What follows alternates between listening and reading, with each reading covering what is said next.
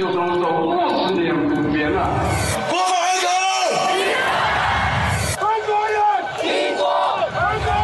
将依法制定香港特别行政区。他曾是英国的殖民地，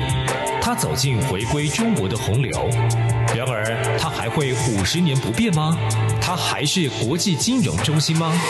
香港的变与不变之间，事实岂能藏乎？中央广播电台《这样看香港》，舍之岂能藏乎节目，每周三晚间十点，由吴色志老师来和大家一起话说香港，关心香港。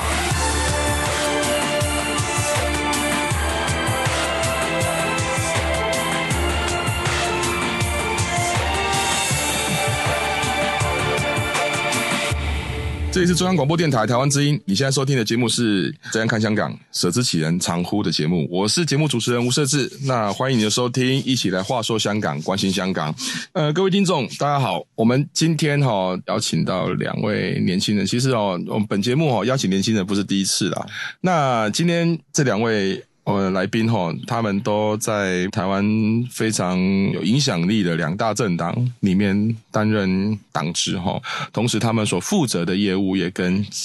呃青年有相关。那我想，这个从这个角度来看待我们整体上香港的发展，其实也是非常有趣。然后从不同的政党之间来跟各位听众来分享，在政党工作的人，他们怎么去思考香港的问题，以及香港跟台湾之间的关系哈。那首先我们要先欢迎的是民进党青年部主任蔡慕林蔡主任。呃，主持人好，听众朋友大家好，好啊，我是民主进步党青年发展部的主任蔡木林。好，第二位来宾呢是国民党的主发会主委办公室主任萧敬言萧主任。主持人好，各位听众朋友大家好，我是萧敬言。我虽然现在是在这个主发会服务我，但是我也是这个在刚卸任的国民党的青年部主任，非常开心今天可以来到节目来跟大家分享。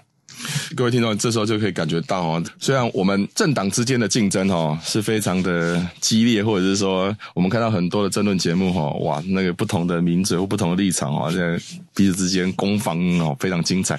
但是我们可以从今天一开始的气氛可以感觉，虽然有一点点严肃，但实际上也不是我们想象中像那政治上。攻防这么的激烈的一个画面哦，不过 anyway，我们今天其实邀请两位主任哈来谈谈的一个议题哈，就是说希望来看看说我们从香港，尤其在。那个《港版国安法》通过之后，哈，其实香港内部的一个，不管他的政治晋升啊，或者是说，呃，他的一个对于呃街头上街头去争取自己权利这样的一个呃发展上，目前看起来跟去年比较起来，的确有我们说比较削弱一些。那这个削弱可能包括，当然它不只是国安法了，它可能也因为今年的疫情的关系哈。但是其实。呃，再从呃，如果说从议题上来看，的确哈，好像这样的画面已经不用像去年那样子。可是呢，在某一些管道上，或者是说我们从一些网网网络平台上，其实可以看出来，其实香港年轻人对于他自己呃所追求的一个所谓的社会价值，或者是呃我们讲说民主化的发展，其实都非常的关注，很持续的关注。那虽然面对这么多的挑战，的确。这个是我们可能连我们这个世代的呃台湾的年轻人可能都没办法想象哦，就是说，当你面对了政治政治抓捕的风险，那同时你又希望对于自己的家乡的期待，这个所谓在这个所谓这个时代上的一个，我们说它是一个悲歌，还是一种呃，就是说他们处在这个时代上的一个挣扎哈，这个心理上会有这样的一个，我们可以我们试图的去。呃，想象一下这样的一个他们的感受，那。当然，呃，我们今天来谈谈，就是说，从不管从呃个人立场，或者从党政的立场，哈，就是说，国民党跟民进党之间，你怎么去看？就是说，两位怎么去看待说台港之间的青年的交流？你过去呃有什么样的一个呃，或者说过去有怎样的一个参与，或者是曾经有这样的一个呃呀思考，或者是从党里面有了解到说，哎，对台港之间交流有什么样的一个想法？我们首先先请呃。呃，呃，静言兄来帮我们谈谈这样这样的部分。当然，我想这个香港的议题，大家好像过去会认为说，国民党是不是可能不一定很关关注或者是关心，甚至好像没有跟香港人站在一起。可是我以一个国民党的年轻人的角度来跟大家说，就国民党的年轻人其实也是非常非常关注香港的议题，包含说这个，像我以前也担任过我们青年团的总团长，像我前任的总团长林嘉欣，他们曾经在学生时期，包含到现在，以及这个我们现任的青年团的总团长陈柏翰，那这阵子也有些。关于很多撑香港的活动，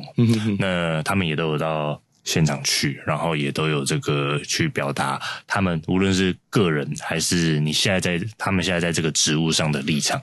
那包含我自己，其实也是从这个去年反送中的运动开始，到后来这个港版国安法通过。其实我们自己无论是在自己的平台上面，或者是公开的这个受访，我们也都多次讲过。其实国民党的年轻人对于支持香港人这个争取自由民主，还有捍卫人权价值的这样子的立场，那可是无奈，可能或许这个呃国民党的被大家贴了标签了，所以大家好像会觉得说，哎，国民党的年轻人讲这个话，会不会好像有点矛盾，有点奇怪？但是我必须要告诉大家，其实一点都不奇怪，因为对于我们来说，这个民主自由的这个普是价值就是这个不容侵犯、毋庸置疑的。那针对交流的部分，讲实话，我自己在接触的部分，呃，我比较没有在跟呃香港争取这个，嗯，呃，无论是你说这个。呃，普选权啊，这些年轻年轻人去做交流，我觉得这个是比较可惜的部分。之前差差一点有一次有有机会遇到，但是后来因为时间因素没有机会碰头。不然，其实我个人我是非常想要跟他们见面，好好聊一聊，然后去交换这样子的意见看法。那我有注意到这个。之前的这个，他们有去立法院拜访我们的一些立法委员，我觉得这个是好事。那我自己比较多的交流，我想应该就是一般人这样私底下的交流，就是说这个像我自己在求学的时候，同学有一些是从香港来的，那毕业之后他们回到香港去，然后特别是去年的时候，我就特别问一下我那一位同学，我说：“诶，你们现在还好吗？因为反送中运动越演越烈，然后我们看到很多新闻上的画面，甚至是很多这个。”呃，滥捕的情况发生，然后他自己是讲说他其实觉得非常不乐观，然后他自己其实也觉得很害怕。那其实我我很担心他，因为他其实是一个我在台湾那个时候求学的时候还蛮不错的朋友，然后我有跟他一直保持联系。那后来一直到这个呃要推出港版的国安法，然后到后来国安法通过，他一开始从这个很气愤，他跟我分享都非常他的看法，然后。呃，中共怎么样啊？然后香港其实应该是怎么样？然后到后来，这个港港版的国安法即将要通过，到最后被通过，他已经从这个愤怒，然后积极，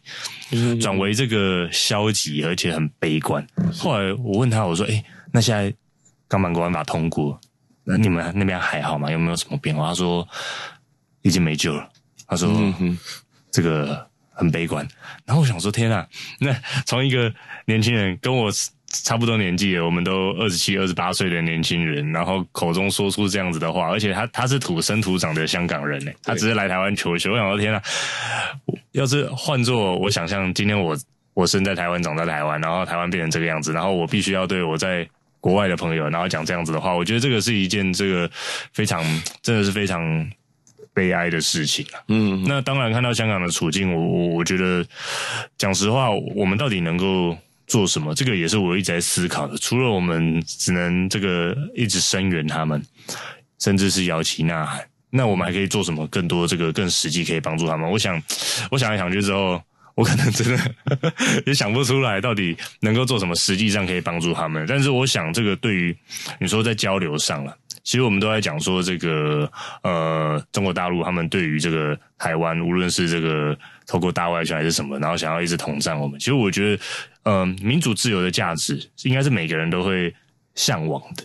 那特别是我跟很多陆生朋友在交流的经验，他们也是来台湾读书。那当他们来到台湾读书之后，他们会觉得说：“诶，其实台湾的这个。”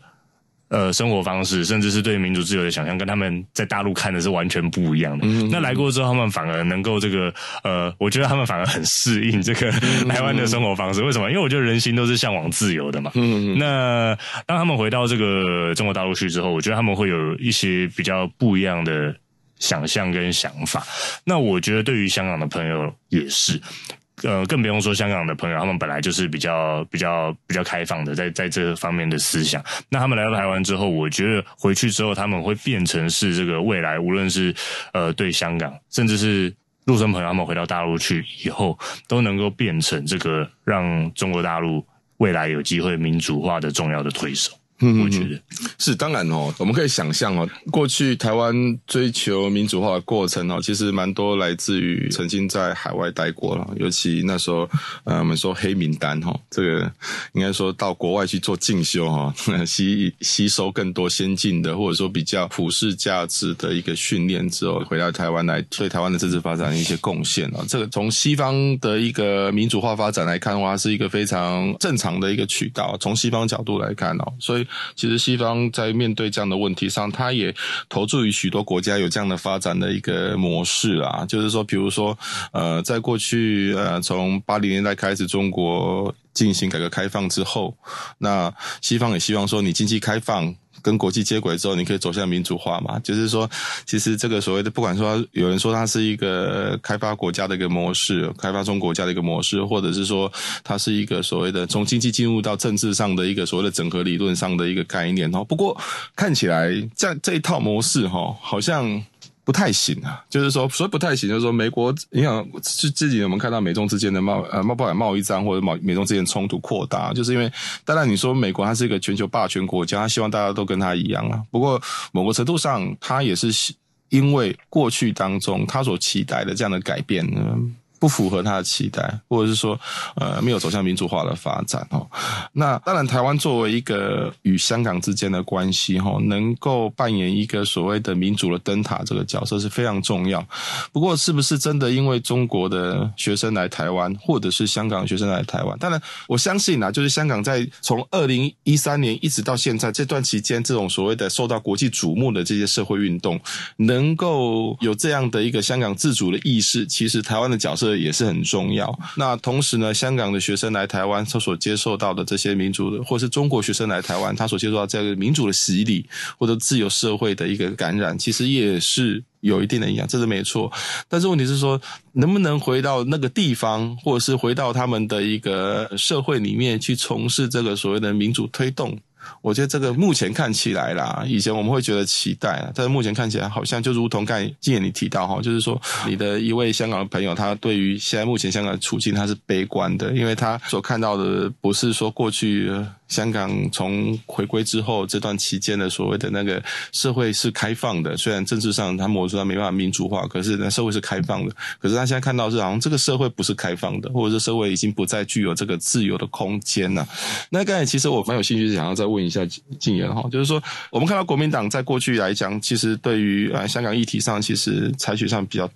低调的态度，我个人是这样觉得啦。哈，那这个低调态度，他在社会的感受上，可能就是如同刚才金言提到的。可是，好像某个程度上，这些的呃角度，反而会让人家觉得国民党好像，但国民党在过去在撑香港这议题上是有参与，或者是有一些意见的表达，或者是说有立场上的陈述。不过，好像社会的感受不是这样子，那往往都会让人家觉得说啊，你就是你就怕中国嘛。或者是说跟中国示软嘛，所以不敢在这个议题上发表哈。那我们试图回想一下，以前马前总统曾经特别提到说，他对于六四每年都会做一些表示嘛。可是对香港这样这个议题，好像不是这样子哦。你怎么看？我觉得这个应该说哦，是该怎么讲？我们像是马前总统，这个我可以特别说，他每一年他都对六四去发表看法。为什么我会知道？因为我也是同样的，每一年六四的时候。我也都会这个特别，当然我的脸书没有像他那么多人看了，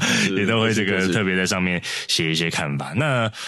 呃，针对香港这个部分呢、啊？这个我应该还算相对清楚，就是说去年的时候，我那个时候担任党的副发言人，所以包含在整个这个党的立场的表述上面，我有参与。嗯、那我觉得这个是因为国民党长期以来的形象，你突然讲这个，大家会觉得说，哎，国民党怎么可能讲这个？然后就算了，他并没有把让他深植印象。其实对于国民党来说，我觉得最最长期的问题还是在于说，我们要必须要把这个亲中甚至所谓舔共的标签给撕掉，这样子大家才会觉得说，哦，你讲这样子的话的时候，大家才听得进去。哦，对啊，国民党也有讲话，而不是说啊。国民党讲话啊哈哈，然后笑一笑就算了，然后没有把它放在心上。那这个是整个党，包含从政的人，就是从上到下都要一起去做努力的，才有可能去扭转这个党的形象。对，我必须讲哦，我也是静言的脸书的连友，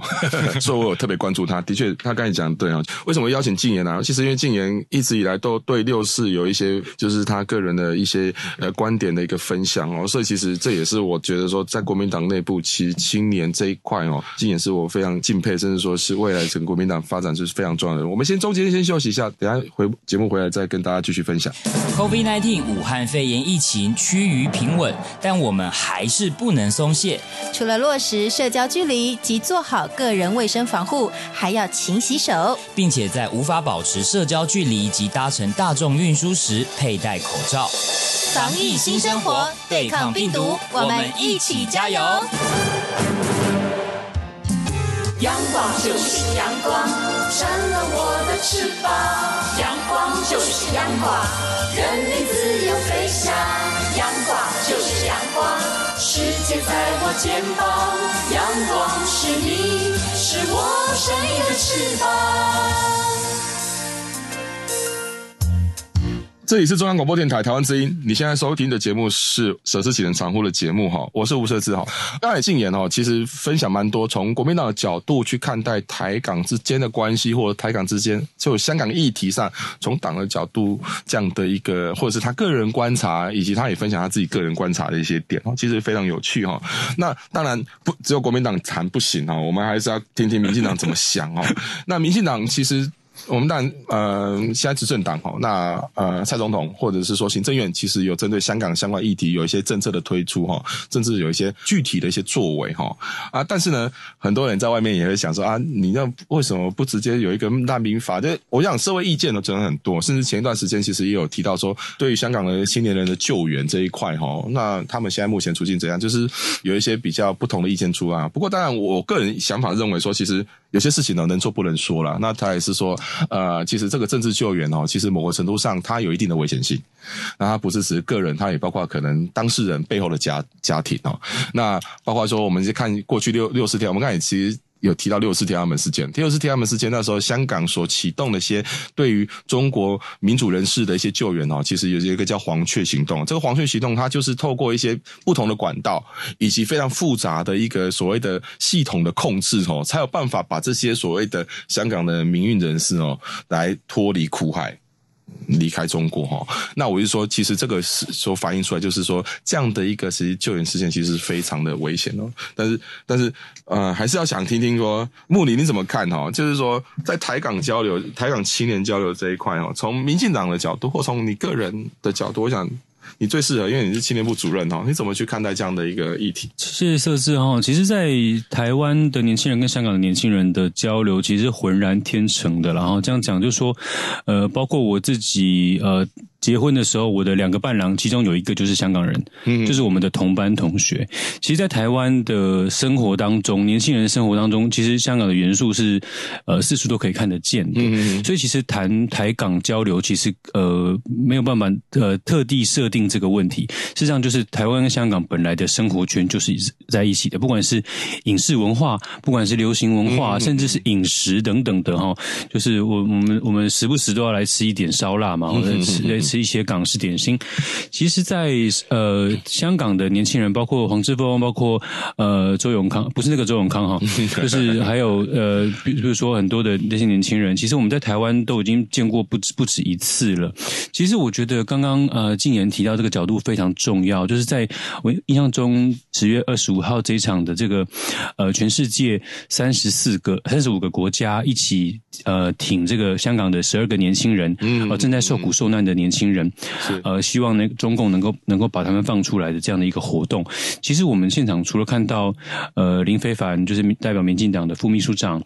还有这个时代力量跟绿党等等的政党，其实我们看到了国民党青年团的李伯汉团长，他也到了现场。其实我觉得这样的这样的方式，其实在台湾呃天天都在发生。那当然就是各自的政党都有一些角度的不同。刚刚设设置教授提到的角度，其实也是说，呃，不管是现在政府的这个呃香港的救援的这个计划，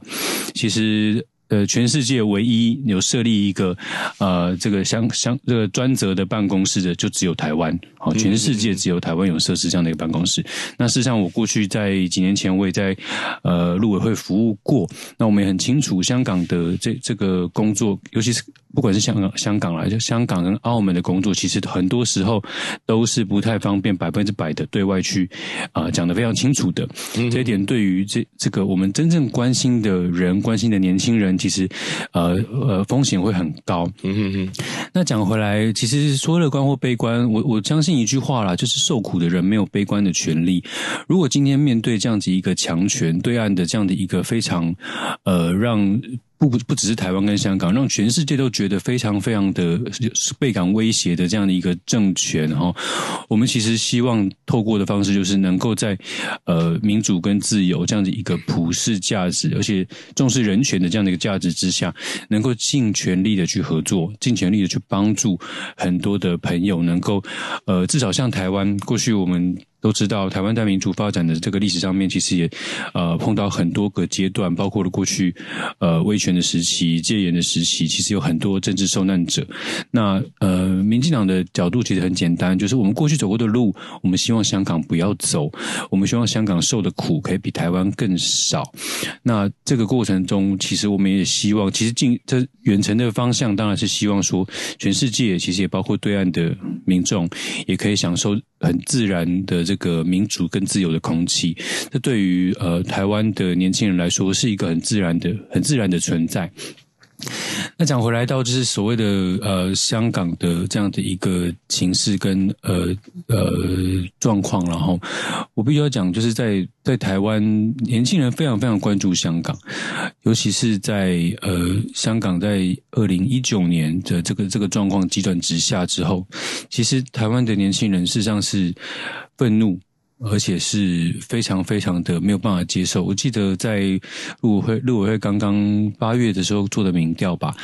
一国两制这样的一个呃这样的一个理论，事实上它已经接近九成是被台湾的民众给反对的。嗯、那年轻人更不用说，几乎是没有人支持这样的一个制度。它就是一个状况，就是只有一国没有两制。嗯、那如果过去这个一国两制的提出是为了针对台湾，那我必须要讲这样的一个策略是百分之百失败的。那在在香港人、香港年轻人承受的苦难，其实台湾的年轻人都看在眼里，而且其实对我们来说是心如刀割。那这样的方式，呃，台湾的所有政党其实都一样，在这个立场上面都是一样，我们都是坚决反对这样子迫害年轻人哈，让这个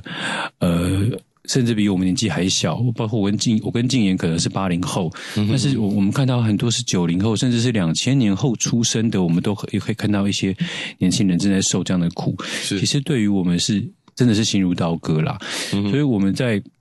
呃这个过程中，包括跟。欧美国家、先进的自由民主国家，我们都呃竭尽所能的在想出更多更多的方式。那包括了呃台湾的这个台北啊、哦，台北有一间的餐厅，有在公馆这边有个餐厅，它就是呃透过一些民间的力量，能够。能够受呃让这些在台湾受到保护的香港年轻人可以有一些自力更生的机会。那可是这个很不幸的，这个这个餐厅它事实上有有受到攻击。这个攻击很明显的，好非常明显的是有一个计划性的攻击。嗯、哼那对这些年轻人，他事实上他用波粪这种非常这个黑道流氓方的方式，让造成一些心理的威胁。这其实对。很多在台湾的年轻人都是一种加重他的愤慨。嗯、我们对于这样的一个外力的渗透，哦，对台湾的这样的一个自由的方生活方式，它事实上是一个很大的很大的影响。那在这个过程中，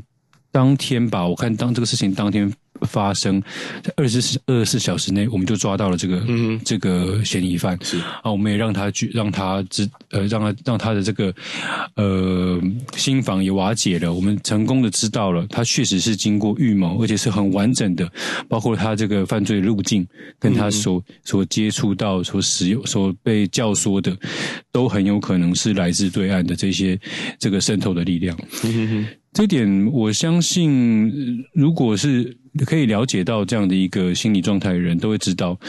再再多的这样的一种呃非常卑鄙、非常不入流的这种方式，对台湾的年轻人只是更伤害呃这个年轻人对在心在心目中对对岸。的这种任何一点点期待，嗯、这一点只会让我们的这个反 这个反抗的意志会更坚更坚强。嗯、这一点其实完全无助于两岸或者是台港之间的交流。嗯、这一点我是觉得非常非常的有有感受的。对，其实穆林刚才其实提到，就是那那个餐厅就是保护伞哦，应当就是说我我觉得非常非常佩服保护伞餐厅里面的成员，就是香港朋友。为什么？因为他们在呃一开始这些事情发生，他们面对这样的一个冲击哦，他最后他。他们像很多政治人物或者很多的很多的管道都想去关心哦，他们他们保持一定程度的低调。其实因为基本上在那边聚集的香港，不管是学生或者香港朋友哈，他其实某个程度上希望说，呃，当然他们对香港有期待、有有想象、有有一些些呃有很深的情怀，可是他们不希望说因为这样的事情让他们很多的香港朋友在台的朋友因此而。曝光，或者是受到很多的一些政治上的纷扰哈，因为毕竟在这个环节里面泼粪这件事情，或者是说呃，不管是泼粪，或者是说一些所谓言言辞上或行为上的一些一些一些一些一些举动哈，其实对他们来讲，其实某个程度上，呃，我我个人认为的啊，其实呃，这会是造成说呃，香港民众在看待台湾社会发展的一个。比较负面的一面呢、啊？那当然，我们说，呃，他呃，这个背后的因素是什么？或者是说，因为这个所谓的中，呃，当然就中国的因素，或者是说，呃，当然可能有一些政治性的操作哈，有一些台湾内部的团体，一些政台湾台湾内一些政治团体的操作啊。不过，我觉得其实非常非常，但就民主国家来讲，多元的声音。不过，某个程度上，当我们讲说民主的社会或者是自由的社会，如果没有呃，如果说它反过来是。吞噬民主或吞噬民主自由的这样的一个力量出来的话，其实这个是对，就是民主必须要采取一些所谓防御性的动作。那当然，如同我们在看待，比如说言论自由或者新闻自由这一块也是如此。哦，那呃，当然今天不会去讲到这一块。不过刚才木林其实提到一点，我觉得其实很有趣哦，就是说。绿营的年轻人怎么去看待说？当然，我们可以想象啦，绿营的年轻人一定是对于中国的一国两制本来就是不太支持的。那这一次，呃，中国的举动来看的话，这样的一个不支持，到底最后他会，呃，就是说，啊，嗯，绿营怎么去看待说？那一国两制，毕竟香港好像看起来就是呃没有了吗？就是说，就是就是一个呃有有有这个称号，但实际实质是没有的。但是澳门还是啊。澳门一国两制，好像澳门澳澳门的民众其实对一国两制还是非常的信仰，或者是说他们是堪称是中国推动一国两制的典范。那怎么看？香港跟澳门，当然，呃，我们在其实澳门是一个很特殊的地方哈。澳门，我我印象如果没有记错的话，它是在它是用中华民国的护照。就可以入境的。嗯，那可是澳门的朋同学呢，在台湾的数量又没有香港的多。嗯，那他的这这样的一个生活习惯又跟香港略略一点点的不同。嗯，那这个。香港跟澳门之间，他们互相唇齿唇齿相依嘛，哈、嗯，就是说，呃，香港有很多的这样的一个情况，澳门的年轻人他们都知道，嗯，而且都理解，嗯，但是他们他们对于这样的一个聚集跟集体起来去做一些回应的这样的力道，确实没有那么强，嗯，那这一点来说，台湾跟这个香港的年轻人，呃，事实上，我们有时候还反过来会跟澳门的年轻人说，那你们。你们的这个经济这么好，你们不会认为你们去那个在在民主上面的的这个要求跟人权上面的要求需要有些提高吗？嗯，我们会相对来说，确实澳门的年轻人好像没有没有到这么强烈的这个企图心，嗯，但事实上他们也看在眼里，嗯，他们对于台湾跟香港的发展，我相信他们看在眼里，那他们心里面埋下一个民主跟自由的种子，这对我们来说就已经非常足够。对，其实我个人认为啦，其实说我不太认为说经济发展一定会带来民主化，这不是很必然。这是学理上或者是从所谓的你说因果关系哈，它其实是非常薄弱哈。不过呃，建立一个经济发展，同时经济繁荣或者是民主社会，其实两者之间是不冲突的啦。哈，今天时间其实非常有限哈。那当然，两位其实我想应该有很多更多的想要谈的地方哈。我们在下一次再约个时间来再跟听众来做。一些分享。那我们今天节目先到这里为止，我非常感谢两位来宾来跟我们分享你的观点。谢谢，谢谢策士教授，谢谢各位听众朋友。好，如果你有任何意见呢，你可以随时写信给我。那我的呃，我们地址是台北市北安路五十五号舍之启能常屋的节目，或者是你可以 email 给我，我的 email 是 scw 一九八零啊小老鼠 gmail.com。我是吴策志，我们下周同一个时间再一起来话说香港，关心香港，再见，拜拜。